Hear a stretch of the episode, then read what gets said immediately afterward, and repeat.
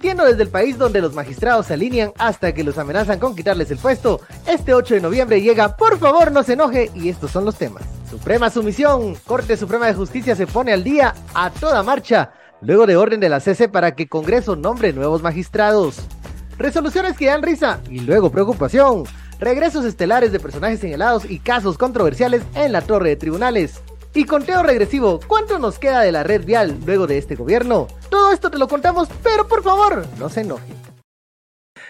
Muy buenas tardes, este miércoles, mitad de semana, ombligo de semana, 8 eh, de noviembre. Les saluda Ben Keinchin, eh, seguimos con un poco de frío, comenzando la emisión de Por favor no se enoje, con la compañía grata de eh, Quique Godoy. ¿Qué tal, Quique? ¿Cómo estás? Eh, ¿Cómo está el frío por allá? Pues como te dije hace un rato, no es que no tenga frío, es que no tengo chumba. Yo, sí tengo chumba, yo sí, porque no quiero, no quiero eh, caer en una, eh, en, una gripona, diría el presidente Alejandro Yamatei, de esta, de esta época. Buenas tardes, don Ben, y buenas tardes y buen provecho a, a nuestros oyentes videntes y televidentes. Ajá, y, mediums, eh, a todos les mandamos un saludo, también a la gente que se por redes sociales, por la red TV, que también estamos presentes allí, y también eh, a todas las eh, personas que ya nos están enviando comentarios, vamos a darle lectura para abordar los temas de este miércoles. Comenzamos con lo que ayer se quedó a media cocción, que era eh, la que fue un manotazo sobre la mesa de la CC a la Suprema o a la mínima mínima Corte de Justicia parece que hicieron caso, de momento, a los pendientes que no habían atendido. ¿Cómo viste lo de ayer? Estuve consultando, a mí me quedó una, una, duda muy, muy grande de exactamente por qué y para qué lo habían hecho. Entonces me dediqué a consultarle a abogados eh, para que fuera balanceado. Chairos y fachos, dijo aquel, va, para que tuviéramos opiniones balanceadas. Todas las, todas las conspiraciones. Ninguno, ninguno tiene claro por qué. De hecho, si vos ves a la licenciada Santizo, por ejemplo, acusó a todos de que son una partida de, de Chairos, los que están en la lista de 26, que incluye a Manuel Duarte, que es actualmente, y a Córdoba, que es PDH, y a Álvaro Cordón, que está en la, el TSE. Entonces, y veías abogados del otro lado y también decían que seguramente era para algo para montar el show del otro lado. Lo único que me quedó claro que coincide en ambas partes es que la preocupación principal de los cinco magistrados de la Corte de Constitucionalidad fue que ya el próximo el eh, primer trimestre del otro año se convoca para la próxima magistratura de la Corte Suprema. Y que al no estar integrada al 100% la Corte actual podría tener problemas legales eh, que doña Silvia Valdés sea la que represente en la comisión eh, como presidenta de la, de, la comisión de... está, presidiendo de un esquema, hasta tenés un, hasta tenés un interés, eh, un conflicto de intereses. Entonces, lo único que encontré y coincidían en los dos sectores distintos de abogados es que si era prudente resolver esto de una vez por todas y que por lo menos los últimos 10 meses estuviera los magistrados que les correspondería para terminar este periodo. Lo extraño, lo extraño es que pues hay 26 en la lista eh, actual, porque esa lista ya está hecha. De esos 26, hay uno que es el PDH, Córdoba. Hay otro que es Álvaro Cordón, que es magistrado antejuiciado ahorita del TSE. Entonces te quedan 24. De los 24 habrá algunos que quisieran optar a la otra magistratura por cinco años y no a esta solo para ir por un año. Entonces, ¿qué va a pasar si algunos de esos magistrados designados deciden que no aceptan y no logran integrar la nueva corte? O sea, pues sí, porque ya han pasado más, de tres años, ya, las cosas son diferentes, hay otras, hay otras perspectivas de crecimiento o cargos en el que están ellos eh, desempeñándose. Pero, a ver, si, si bien es cierto la, lo, que las dos partes coinciden de que puede haber un problema el siguiente año, mm, cuando ya se integre la, siguiente postuladora para eh, elegir magistrados de la Corte Suprema de Justicia y Apelaciones, eh, hemos tenido ese punto de elección de, magistrados en la agenda siempre, Quique. O sea, eso se ha cumplido de forma, digamos, formalmente ahí ha estado, pero nunca se y, y lo reconoce la CC. La CC reconoce que han cumplido con la obligación de agendarlo. lo que no han cumplido es con la obligación de resolverlo, o sea, de elegir magistrados. Pero lo que llamaba la atención es que la CC dice 15 de diciembre, eh, como cuando uno está corriendo para ir a pagar la, tarjeta de circulación, porque si no, te va a detener la, policía y puede haber eh, repercusiones legales. Llegar hasta ese punto, eh, porque estuvieron tres años sin hacer nada. pero ahí, hay dos dilemas. Uno, ¿por qué hasta hoy, tres años después de que este lío empezó, cuatro años después de que este lío empezó, ¿por qué hasta hoy hacen una debida ejecutoria de oficio? Porque sí están basados en un amparo que había metido, creo que el, fiscal general en su momento, pero están reclamando la debida ejecutoria hoy. ¿Por qué hoy y no hace un año? O hace dos años, o hace tres años. ¿Por qué empezaron, esperaron hasta hoy? Y lo curioso es que aquí le dieron dos fechas, 30 de noviembre o bueno, pues si no les da tiempo, hasta el 15 de diciembre. Ah, pero el ministro de Gobernación le dijeron seis horas, seis horas le dijeron, seis horas o, o jaleas. Eh, y a esto le, sumamos, eh, Quique, que, a ver, también cambiaron procedimientos que creo que al margen de, las opiniones de si es si está mejor así, si era si la como se había mm, ordenado la vez anterior era poco práctico, eh, eso también lo podían haber resuelto antes. Hecho, de hecho, hubo expertos que decían, mire, la CC puede, puede cambiar ese, ese, ese precedente. O sea, si, si ese era el problema que hacía que no pudieran designar o elegir magistrados de salas de apelaciones, sobre todo. ¿Por qué lo hicieron hasta ahora? O sea, la solución ahí estaba. Entonces, no pudieran. Decían que se iban a tardar como tres años haciéndolo así. Hace tres años. y se cumplió. y de todos modos llevamos tres años en las mismas. Pero, pero ahí tenés otra cosa. Lo que si te das cuenta es que eh, cambiaron el procedimiento, pero siempre han echado en cuenta que esto es culpa de la MAC. Esto es culpa de la MAC por el amparo que metió en su momento. Ojo, la culpa es de la resolución de la CC que puso todos esos detalles que habían que cumplir, que iban a tomar tiempo. Pero ojo, se pudieron haber cumplido. No se cumplió. Entonces, hoy la Corte Suprema de oficio, bueno, ayer la Corte Suprema de oficio dice, pues, ¿sabe qué? Cambiemos el procedimiento. porque chingados no hicieron eso hace un año, hace dos años o hace tres años, si esa era la excusa? y entonces ahí estamos con que los tiempos, el timing político sirve para dos cosas, que no es lo que, no lo que nosotros pensamos, sino sirve para uno. Eh, a ver, salir de un tema que legalmente se puede complicar el siguiente año, eh, y también presionar a una Corte Suprema que no está integrada del todo, que pareciera estar muy, estaba muy, em, digamos, detenida en algunos temas que urgían para algunos sectores y que, han, y que ha estado muy apurada para temas más particulares. Pensemos el caso de la mm, magistrada Blanca Stalin, su reinstalación y cómo ha caminado ese proceso que sí eh, está al día. Ayer se puso todo al día, ¿qué qué? O sea, se pudo o sea, la voluntad política que no aparecía o que no tenían, tal vez, sobre todo, eh, se hacía así la voluntad política cuando venía el visitante del norte o venían noticias del norte. Ayer sí apareció y apareció muy rápido con el, con el chiste que tenemos hoy. A ver, eh, hoy hay una lista de pendientes, ahora para el Congreso de la República, bastante extenso. Ante juicio, Guillermo Castillo, más los señores magistrados, que son en total ocho. Ocho, ¿verdad? Ocho. Es que hay uno que nunca tomó posesión y hay uno que, que renunció hace seis meses, un año. Entonces, de los diez que debieran haber, o sea, cinco titulares, cinco suplentes, hay cinco titulares, tres suplentes. Uno nunca tomó posesión y nunca lo, lo, lo, lo, reemplazaron. Y el décimo renunció hace, no me acuerdo, seis meses, un año antes de que empezara la elección.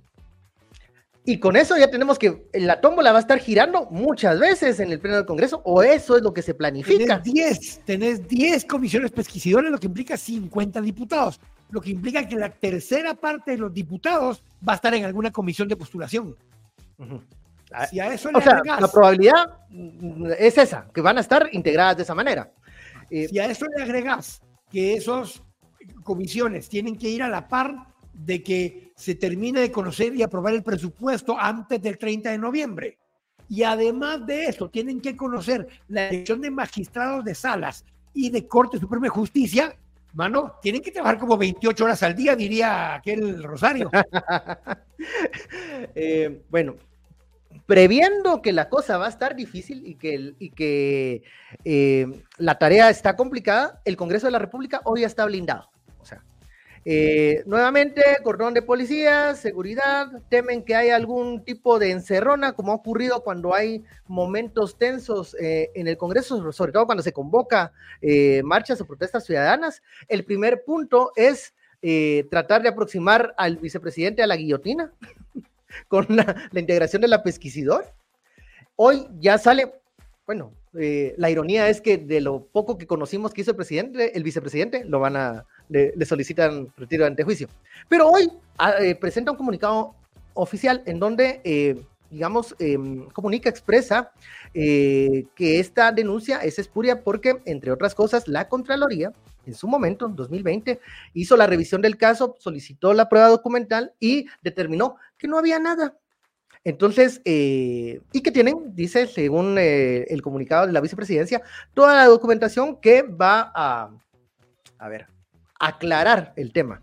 Pero yo creo que el, vicepresidente, está bien que lo haga, pero el tema es político en el Congreso de la República. Y, y ahí es donde no sabemos si tiene ese, esos apoyos, esa, esos, esos votos a, favor, o si va a jugar en esta conspiración eh, memecondesa de, de, de, subir al Ejecutivo. veamos, a ver, hay, hay, varios mensajes que lo están escribiendo y, voy a ahondar algunos de los comentarios que vos hacías con preguntas que nos hacían. David Díaz dice, ¿por qué no hasta el 31 de enero, el 2024, ya que haya tomado posesión Arevalo? Porque eh, esta legislatura termina el 14. Entonces, superior ordinario. para el 14. Superior ordinario el 30 y 14-15, mm, periodo extraordinario. Hasta el 15 de diciembre, pero llegan hasta el 14 de enero ellos. Entonces, eh, no pueden extender el plazo más allá de cuando termine esta legislatura, porque tienen que volver a integrar comisiones pesquisidoras, o sea, eh, tienen que empezar de cero otra vez, porque los diputados ya no van a estar. Ahí viene la pregunta que hacía eh, Alan Gatica dice, si el Congreso no cumple con el plazo, van a girar órdenes de contradiputados, pueden disolver la Junta Directiva del Congreso por omisión de funciones. Y hay dos cosas que hay que aclarar. El mismo vicepresidente, aunque le declararan con lugar el quitar el antejuicio, los ocho eh, magistrados, aunque le declararan con lugar, retirar el antejuicio. Y el ministro, aunque le retiren el antejuicio, todos pueden seguir en sus cargos. El que les quite el antejuicio a los 10 no quita que se tienen que ir de su puesto. El vicepresidente puede estar en el cargo sin antejuicio. Neto Brand le han quitado como ocho antejuicios y ahí sigue de alcalde y ganó la próxima elección.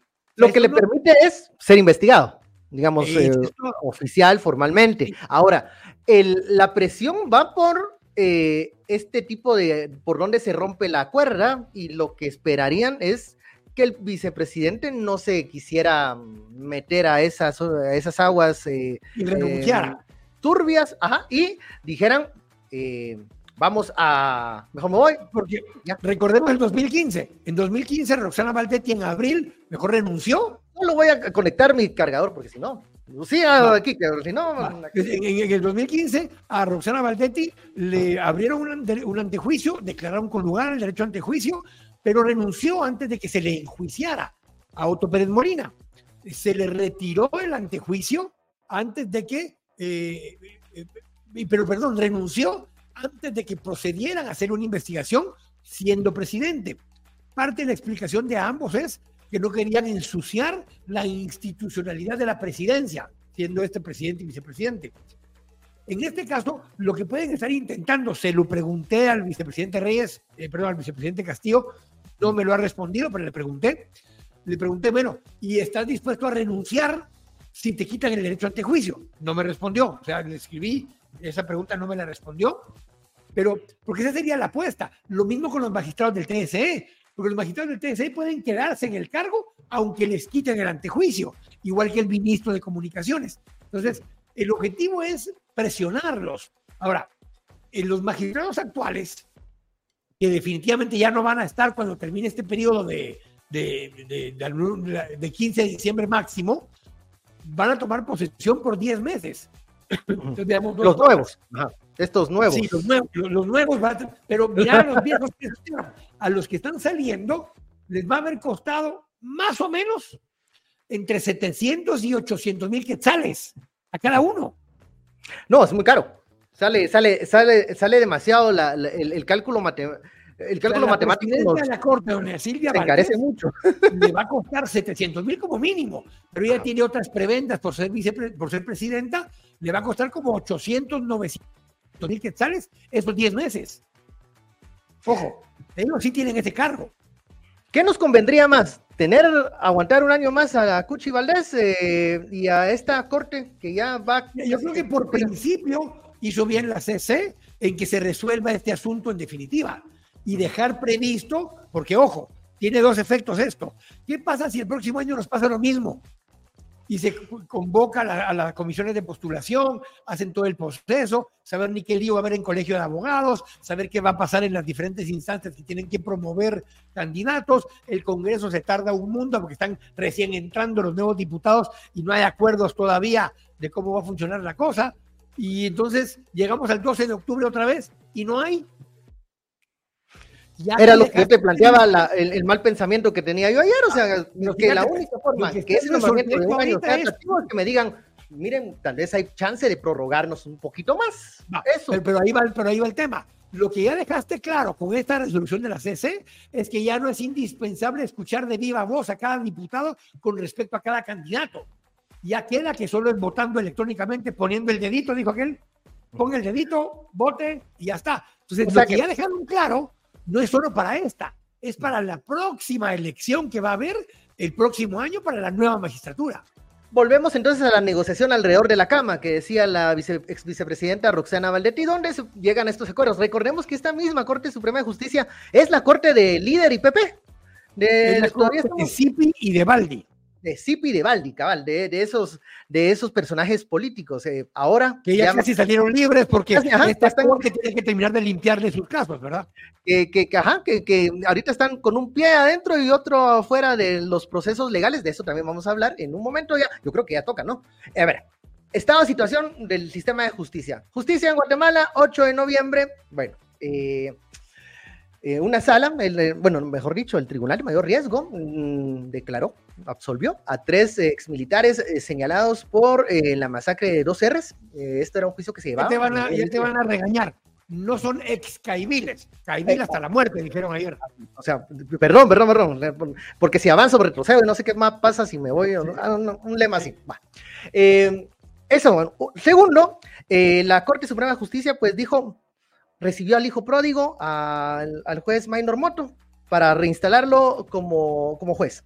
Y este tercer acto de esta tragicomedia, que es lo de, bueno, sí, siempre y sí, los antejuicios que no queríamos tocar, pero como que nos están apresurando. Se está la situación de la justicia en Guatemala. Decíamos que hay eh, resoluciones que causan, que son eh, irrisorias, pero que luego preocupan, como la del eh, ex juez Minor Moto, sobre todo porque hay un si comparamos cómo se ha eh, abordado, se ha tocado los diferentes casos de juzgadores, hay una clara preferencia de una de hacia algunos y una persecución hacia otros que incluso tuvieron que abandonar algunos de ellos el país, entre ellos el, el juez Galvez, el juez Rano, etcétera. Y lo otro es, porque me llamó mucho la atención, lo que el tribunal resolvió, que cuestionó la acusación y la y el argumento de la fiscalía en el caso de dos R's. Hubo, hubo una mala investigación, una mala diligencia, una mala eh, actuación de la fiscalía, o es parte de todo esto de dejar que las cosas o los casos se vayan cayendo. Ya lo vimos en Odebrecht, como no fue el MP, fue el tribunal que dijo, miren, vamos a, no, no, se, no se sostiene esto, se va a ir. Pero, pero, pero los argumentos son parecidos. Las pruebas que han presentado no son suficientes, no son contundentes y por eso están cayendo los casos. Ahora, ¿eso es culpa de quien se fue hace dos años? ¿O es culpa de los que están actualmente y no lograron presentar bien el caso? ¿O es gracias a los que adrede presentaron mal el caso para que se caigan los casos de Odebrecht, de 2R, la reinstalación de Moto? Me hacían una pregunta, ¿y le van a pagar salarios caídos a Moto como hicieron con Blanca Stalin? Pues la, si lo decidieron con la magistrada, yo si fuera el juez Moto, digo, miren, eh, acuérdense, va, que... Sí, pero fíjate que en el caso de él, él sí renunció para poder ser magistrado de la CC. y tampoco le cumplieron esa parte. No lo destituyeron. ¿Alguna, alguna, alguna, a ver, algún tipo de indemnización querrá? Porque a él le ofrecieron que ibas a estar en la CC y no ocurrió. Y fue uno de los fusibles que descartaron en esa en ese momento. Y alborotado porque lo llevaron hasta el Congreso y que sí que toma posesión, que no toma posesión, y al final no tomó posesión, pero eso pues le ha haber causado daño psicológico y demás, alguna demanda va a meter. Pero eh, vemos entonces también cómo la Corte Suprema nuevamente pues, se impone al Consejo de la Carrera Judicial, que le ordena la reinstalación. Eh, imaginemos ahora qué casos va a recibir eh, la judicatura del juez Maynor Moto. Pues se tendría que inhibir de muchos en donde claramente él parece tomar alguna posición a favor, pero no, pero no es una garantía. O sea, se está perdiendo y debilitando siempre el tema de independencia judicial y la reinstalación de moto causa polémica. Eh, si los casos están cayendo, eh, sería una de las preguntas que le obligadas para la fiscal general, si nos diera alguna conferencia de prensa en algún momento en vivo, ¿verdad? No animatronic. Eh, porque ella habla mucho de que se está bajando la mora, de que se están adelantando casos, que hay sentencias, pero también Por hay supuesto, casos. Si están mandando archivar o desestimas un montón de expedientes, pues la mora baja la mora baja, porque estás descartando eh, o, o, haciendo a un lado denuncias, casos que deberían de llegar a, por lo menos a un buen término, ya sean sentencias a favor o en contra. Eh, ese es el estado de situación de la justicia y ahí no tenemos muchas esperanzas de tener una mejor Corte Suprema para el siguiente año, ni siquiera, y me atrevo a, adelantar que es muy complicado eh, el escenario de la próxima postuladora porque... Juntemos los dos casos, juntemos los dos temas, primero que acabamos de hablar, eh, lo que hablamos de la Corte Suprema, eh, todos eh, las cosas que han estado viendo, lo juntamos con el caso de dos R's y con todos los temas que están sucediendo ahorita de Minor Moto, desestimaciones a favor de, de Sinibaldi, a favor de Valdizón y demás. Si juntas todo eso, ahora pensá en casos como la misma Blanca Stalin. ya en el listado actual eh, que está por, que tiene que conocer el Congreso, hay 24 nombres, decía, el único magistrado actual de la Corte Suprema que repite es Manuel Duarte. Nadie más. Nadie más. Los demás magistrados, ni doña Silvia, ni doña Blanca, ni ninguno de ellas está en este listado. Entonces, el único que puede repetir ahorita, a partir de, para el próximo año, es Manuel Duarte. Pero, pero, en el listado nuevo que se tiene que hacer con la nueva comisión de postulación a partir de febrero, marzo, abril del otro año, pueden participar todos. Le están jugando a limpiar la mesa y que puedan entrar otra vez Blanca Stalin y Oye Silvia Valdés y eh, Dalia y todos los que están ahí adentro, que se les abra la puerta para volver a participar, se van a quedar sin cuota de poder ellos porque van a quedar afuera y eso les implica no poder cerrar negocios, digo yo, eh, están, están haciendo puntos, están, claramente están haciendo puntos porque, a ver, eh, los a quienes les deben el, nombramiento, creo que ah, en este momento están tablas. O sea, eh, los encargos que tenían para mm, que no hayan unas colas que pisar en, en, los siguientes años, pues están haciendo sus esfuerzos en tener un organismo judicial muy, muy permeable y con mucha influencia de quienes los llevaron a, la, a las magistraturas cambiar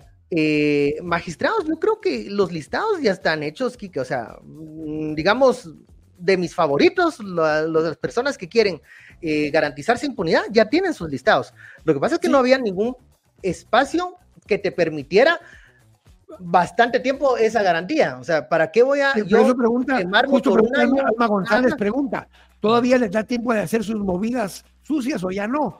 Y es lo que estamos viendo.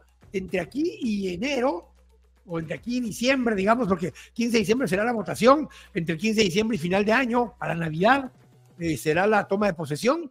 Entonces, entre aquí y el 15 de diciembre tienen que limpiar los pendientes que todavía tengan los magistrados actuales. Blanca Stalin está en Cámara Penal, o sea, cada uno tiene que ver qué él tiene de pendientes con sus patrocinadores para limpiar lo más que se pueda. Lo que complica es que hoy lo que hacía muy efectiva esta alianza, esta, esta concertación, que era un interés común de, eh, a ver, tenían dos, tres objetivos. hace unos años, eh, sacar a la CIG, eh, que anular la FESI. Ahora, en estos momentos, con el poco tiempo, hay un listado de intereses, pero son intereses ya no muy, ya no colectivos en la mayoría, porque creo que incluso entre los mismos magistrados, algunos ya quieren irse, otros están haciendo puntos para quedarse y otros lo que quieren es, ojalá no me pongan preso, pues no quiero ni quedarme ni, ni quiero acelerar el paso. Entonces, eso es lo que complica en este momento que la agenda se pueda llevar eh, como que si fuera un relojito suizo. Lo que pudiese pasar es que eh, si todo esto se complica, vas a tener una tormenta perfecta de ingobernabilidad para enero. Porque, a ver, en el peor de los casos, ley de Murphy, todo sale mal, todo lo que podía salir mal va a salir peor. No tenemos, tenemos, mm, no se pudo conformar mm, salas, no se pudo nombrar magistrados, eh, las comisiones pesquisadoras, algunas caminaron y otras no, entonces igual no funciona. El presupuesto se, le venció el plazo, ¿qué pasa? O sea, em, bueno, fíjate, pongamos las prioridades, pongamos las prioridades para el Congreso, antes de entrar al último tema. Eh, si ponemos las prioridades para el Congreso, que tiene tres cosas sobre la mesa, definitivamente más un par de iniciativas de ley que algunos tienen intereses escondidos ahí para poder aprobar. Pero digamos las tres que están sobre la mesa urgentes. Uno, presupuesto 30 de noviembre, la fecha máxima. Algunos dirán, esto no debería ser prioridad. Ojo, y es prioridad porque ahí está la indemnización. Ahí va el listado de ONGs que les toca a ellos, ahí va el listado geográfico de proyectos que les toca a sus empresas con las que ya tienen trato. Entonces, para ellos es prioridad, sí o sí, aprobarlo para que les quede su pistillo para el próximo año. Y para Vamos, UNE y aliados, si se aprueba con la cuestión del, de la aprobación de cualquier tipo de financiamiento de bonos, sirve para que sea la llave de negociación para el siguiente año, para que Bernardo no se me ponga eh, subidito. Entonces, eh, es un interés. Esa es, esa prioridad de, prioridad de los diputados.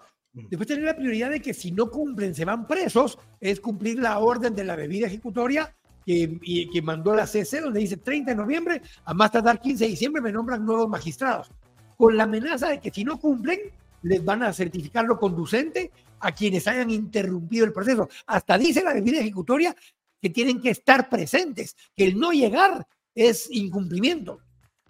Bueno, eh, Sí, a mí eso me llama la atención, la forma como la, lo redactaron, sobre todo cuando tuvieron tres años que se pasaron por alto todo eso. Entonces, no sé si ahí están haciendo bluffing eh, o es como con lo del exministro de Gobernación, lo conducente, pero puede que no pase nada. No sé, es, lo dudo de las intenciones de, de, lo que redactaron los señores magistrados, pero, pero ahí está. y lo tercero son las comisiones pesquisidoras que de acuerdo al artículo 17 y la ley de antejuicio, se tienen que integrar cinco comisiones, bueno, perdón, diez comisiones, cinco diputados por cada una, no tienen plazo, es decir, se pueden extender, llegar al 15 de enero no haber resuelto ninguna, la del vicepresidente no es que se quede sin materia, porque pasa a ser diputado del Parlacén, va a tener antejuicio, pero por el Parlacén, y lo de los magistrados, pues les tocará al nuevo Congreso volver a hacer comisión pesquisidora y volver a integrarlas y empezar de cero. Pues la que menos prioridad tiene para mí de las tres son las comisiones pesquisidoras. Les vale madre. Sí, son las que, las menos surgen en este momento. No ganan nada y no tienen castigo si no cumplen. Porque ahí se quedan en el tiempo, no hay plazo. La del otro, pues el presupuesto, si no lo aprueban, se quedan sin su ahorro y si no cumplen con la otra, se pueden ir presos. ¿Cuáles son sus prioridades? Elegir corte y aprobar el presupuesto. Las comisiones les valen changarro, pues. A ver, antes de, para no irnos sin este tema, eh, abordemos algo que también se está complicando, y esto no es tema de quórum ni es tema, sí, de voluntad política, creo, y sobre todo de planificación y de ver cómo se hacen las cosas, es, eh, hay, bueno, se nos están cayendo varios tramos en carreteros. Ustedes dirán, ay, pues es cuestión de las, de las lluvias, es que no había mantenimiento durante este tiempo, y venimos de una ampliación presupuestaria que supuestamente iba a resolver ese tipo de temas. Y en el área urbana, mega obras que, no, que no están terminando. Eh, también si me preguntas a mí, ahí sí la prioridad de los 10 antejuicios es Javier Maldonado. ahí, está, ahí está uno de los, de los antejuicios. Jálenlo, jálenlo, a ver qué También no sabemos si el oficialismo quiere llevarlo eh, también a, al plan. mira, eh, había una nota hoy de prensa libre donde explican que causó inflación los bloqueos. Ok, especialmente en Occidente dicen que subieron hasta el 9% los productos, porque obviamente hubo un problema de logística, de llevar productos. Y en general subió a 4.98% la inflación durante ese mes. Dos cosas. No, no son aquellas, pero parecidas. A ver, ¿qué pasa? El deterioro de las carreteras, la incapacidad de resolver la fluidez del tráfico tanto dentro de la ciudad como en el resto del país, te genera un costo agregado para mover productos permanentemente, no por 15 días. Y de eso no dicen nada, sino que el problema fue, ah, el bloqueo. Y por culpa del bloqueo subió la...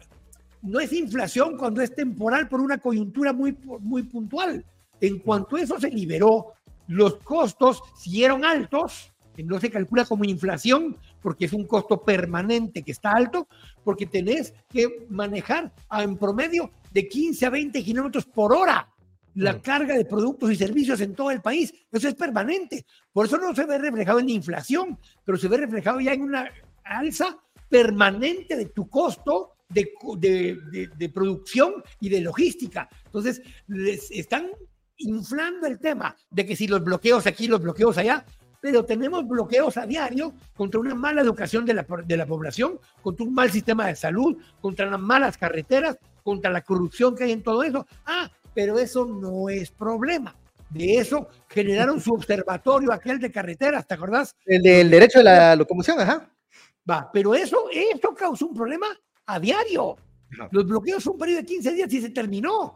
Y los precios se van a volver a restablecer cuando fluyan los bienes, productos y servicios con naturaleza. Pero hay un cierto problema, es permanente, ven.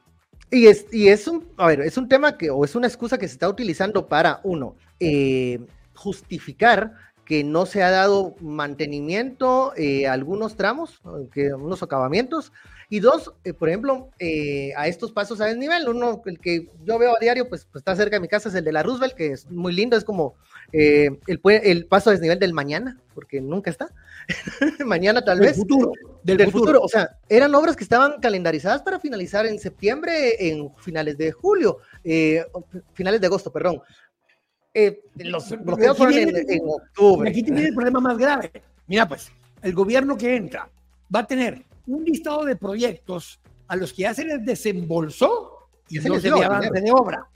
Tienes un listado de proyectos que en teoría hicieron obra, pero no se les ha pagado, lo que se ha pagado siempre la deuda flotante.